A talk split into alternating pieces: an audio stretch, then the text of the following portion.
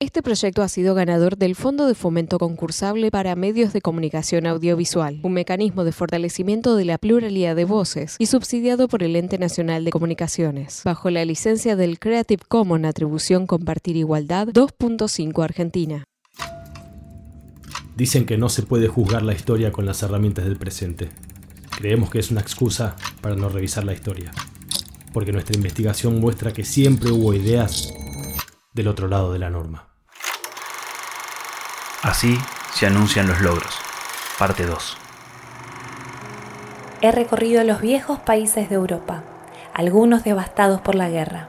Allí, en contacto directo con el pueblo, he aprendido una lección más en la vida, la lección ejemplarizadora de la mujer abnegada y de trabajo, que lucha junto al hombre por la recuperación y por la paz.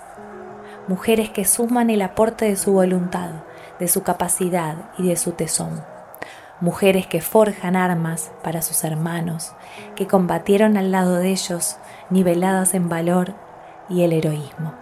Mis queridas compañeras, inspirémonos en su ejemplo. Ese triunfo nuestro encarna un deber, como lo es el alto deber hacia el pueblo y hacia la patria. El sufragio, que nos da participación en el porvenir nacional, lanza sobre nuestros hombros una pesada responsabilidad. Es la responsabilidad de elegir. Tenemos, hermanas mías, una alta misión que cumplir en los años que avecinan, luchar por la paz. Pero la lucha por la paz es también una guerra, una guerra declarada y sin cuartel contra los privilegios de los parásitos que pretenden volver a negociar nuestro patrimonio de argentinos, una guerra sin cuartel contra los que avergonzaron en un pasado próximo nuestra condición nacional, una guerra sin cuartel contra los que quieren volver a lanzar sobre nuestro pueblo la injusticia y la sujeción. En esta batalla por el porvenir, dentro de la dignidad y la justicia, la patria nos señala un lugar que llenaremos con honor, con honor y con conciencia, con dignidad y altivez, con nuestro derecho al trabajo y nuestro derecho cívico. Somos las mujeres, misioneras de paz los sacrificios y las luchas solo han logrado hasta ahora multiplicar nuestra fe. Alcemos todas juntas esa fe e iluminemos con ellas el sendero de nuestro destino. Es un destino grande, apasionado y feliz. Tenemos para conquistarlo y merecerlo tres bases insobornables, inconmovibles, una limitada confianza en Dios, y una infinita justicia, una patria incomparable a quien amar con pasión y un líder que el destino moldeó para enfrentar victoriosamente los problemas de la época, el general Perón. Con él y con el voto contribuiremos a la perfección de la democracia argentina, mis queridas compañeras. Ha llegado la hora de la mujer que piensa, juzga y rechaza o acepta, y ha muerto la hora de la mujer que asiste, atada e impotente a la caprichosa elaboración política de los destinos de su país, que es, en definitiva, el destino de su hogar. Eva Perón, primera dama, Plaza de Mayo, 1947.